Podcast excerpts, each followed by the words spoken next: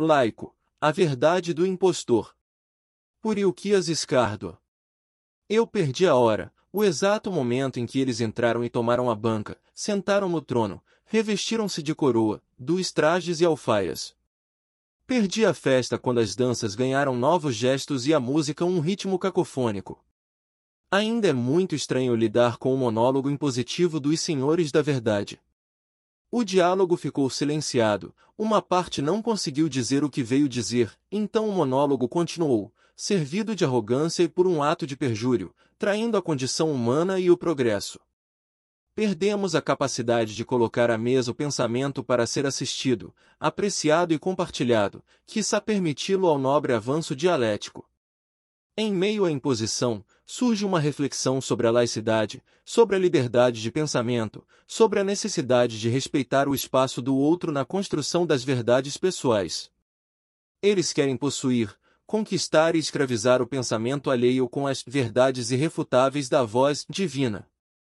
A laicidade, entendida como a separação entre o poder religioso e o poder político, tem como princípio o respeito à diversidade de opinião e a garantia da liberdade de expressão de cada indivíduo e de sua crença.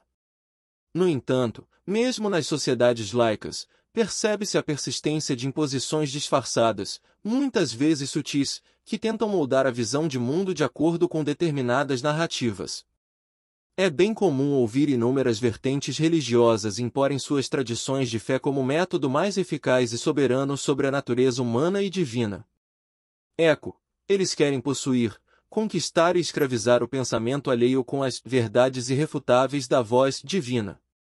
As experiências e a diversidade, tanto quanto o caminho extenso das culturas religiosas, mesmo que umas e outras se encontrem em certa camada e linha histórica. Recentemente, vi grupos religiosos atacando uns aos outros de forma explícita e naturalizada. Vertentes de matriz africana são atacadas por milícias no Rio de Janeiro, outros são caçados por políticos. São questões presentes e resumidas, para não precisarmos entrar no absurdo dos fatos. A briga animosa da política, da fé, da corrupção e da ganância. Nesse turbilhão de interesses conflitantes, a laicidade se torna um refúgio necessário. Ela não é apenas uma separação formal entre Estado e religião, mas também uma garantia de que a fé seja uma escolha pessoal, livre de imposições e manipulações. A busca pela verdade, muitas vezes, é desviada quando a religião se torna um instrumento de poder e controle.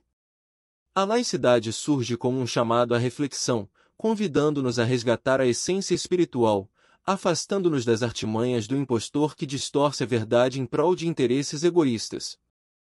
Os bastidores das religiões, na banalização da fé e dos cultos sagrados, evocam sem reservas inúmeros charlatões e tendenciosas mazelas quanto ao sagrado ofício, até descredibilizar alguns grupos e instituições.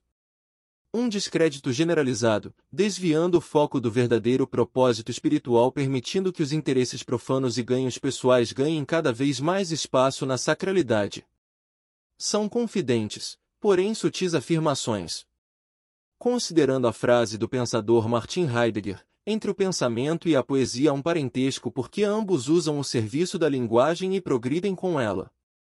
Contudo, entre os dois persiste ao mesmo tempo um abismo profundo, pois moram em cumes separados. Aqui está a ponte, caro leitor. Assim, o pensamento serve aos ânimos da fé cega, do fanatismo religioso, da falta de cultura e de conhecimento. As guerras por detrás disso são as nossas próprias guerras, vigoradas pelas verdades absolutas de nossa ignorância. É o tato áspero que impossibilita sentir o calor da pele vizinha. Com essa mesma aspereza nos relacionamos e ousamos dizer que respeitamos. Fomos convidados a perder a hora e chegamos ao final da festa. Mas cá estamos, ouvindo a música nas piores frequências e cientes do monólogo imperativo e falacioso de quem tem a palavra na boca. Um convite à reflexão sobre os valores e culturas, a tradição e evolução da fé. E o que as escardo? Cavaleiro da Liberdade.